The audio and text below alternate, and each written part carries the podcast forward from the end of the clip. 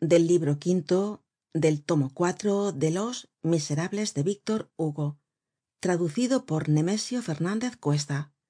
Capítulo v cosette despues de la carta.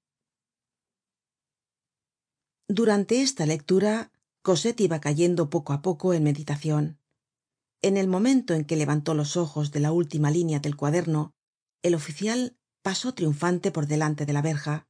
Cosette le encontró horrible. Volvió á contemplar el cuaderno. Estaba escrito pensaba cosette con una letra hermosísima. De la misma mano pero con diversa tinta ya negra ya blanquecina como cuando se echa la tinta en el tintero y por consiguiente en distintos dias era pues aquello un pensamiento que se habia derramado allí suspiro á suspiro irregularmente sin orden sin eleccion sin objeto á la casualidad. Cosette no habia leido nunca nada semejante. Aquel manuscrito en que veia mas claridad que oscuridad le causaba el mismo efecto que un santuario entreabierto y le inundaba el corazon de una luz estraña la educacion que habia recibido le habia hablado siempre del alma y nunca del amor así como si se hablase de la brasa sin hablar de la llama. Aquel manuscrito de quince páginas la revelaba suave y repentinamente todo el amor el destino la vida la eternidad el principio y el fin. Era como una mano que se hubiese abierto y le hubiese arrojado súbitamente un puñado de rayos. Descubria en aquellas líneas una naturaleza apasionada ardiente generosa honrada. Una voluntad sagrada un inmenso dolor y una esperanza inmensa un corazon oprimido y un éxtasis manifestado. Y qué era aquel manuscrito una carta una carta sin señas sin nombre sin fecha sin firma apremiante y desinteresada enigma compuesto de verdades. Mensaje de amor escrito para ser llevado por un ángel y leido por una virgen. Cita dada fuera de la tierra. Billete amoroso de un fantasma á una sombra era un alma ausente tranquila y oprimida que parecia dispuesta á refugiarse en la muerte y que enviaba á otra alma ausente el secreto de su destino la clave de la vida el amor. Aquello habia sido escrito con los pies en la tumba y el dedo en el cielo. Aquellas líneas que habian caido una á una sobre el papel podrian llamarse gotas del alma. Pero de quién podian ser aquellas páginas quién las habia escrito cosette no dudó ni un minuto. Solo un hombre. Él. Habíase iluminado su alma. Todo habia vuelto á aparecer. Esperimentaba una alegría indecible y una angustia profunda.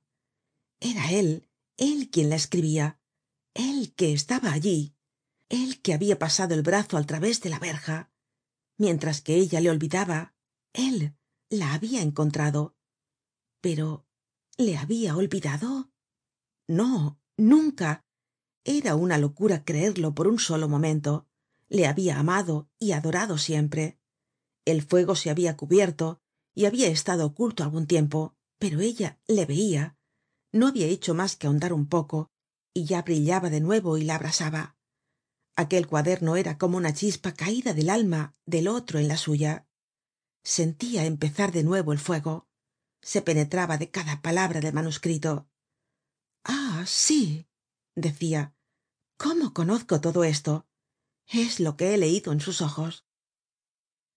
Cuando acababa de leerla por tercera vez el teniente teodulo volvió por delante de la verja haciendo sonar las espuelas lo que hizo levantar los ojos á cosette que le encontró soso tonto necio presumido desagradable impertinente y muy feo el oficial creyó que debia dirigirle una sonrisa pero cosette se volvió avergonzada é irritada. De buena gana le hubiera tirado algo á la cabeza. Marchóse pues entró en la casa y se encerró en su cuarto para volver á leer el manuscrito para aprenderle de memoria y para pensar. Cuando le hubo leido le besó y le puso en su corsé era cosa hecha. Cosette habia caido en el profundo amor seráfico acababa de abrirse el abismo eden cosette pasó todo el dia sumida en una especie de aturdimiento. Apenas pensaba sus ideas estaban en el estado de un ovillo enredado en su cerebro. No conseguia reflexionar. Esperaba al través de estremecimientos alguna cosa vaga. No se atrevia á prometerse nada y no queria negarse nada. Cruzaban por su rostro sombras pálidas y calofríos por su cuerpo le parecia algunos momentos que penetraba en lo quimérico y se decia es esto real y tentaba el papel querido bajo su vestido le oprimia contra su corazon sentia los dobleces en su pecho y si juan valjean la hubiera visto en aquel momento se habria estremecido ante aquella alegría luminosa y desconocida que brotaba de sus ojos. Oh sí pensaba es él esto es de él para mí. Y creia que se lo habia llevado una intervencion de los ángeles una casualidad celestial. Oh transfiguraciones del amor oh sueños esta casualidad celestial esta intervencion de los ángeles era la bola de pan lanzada de un ladron á otro ladron del patio de carlomagno á la cueva de los leones por cima de los tejados de la fuerza Fin del capítulo 5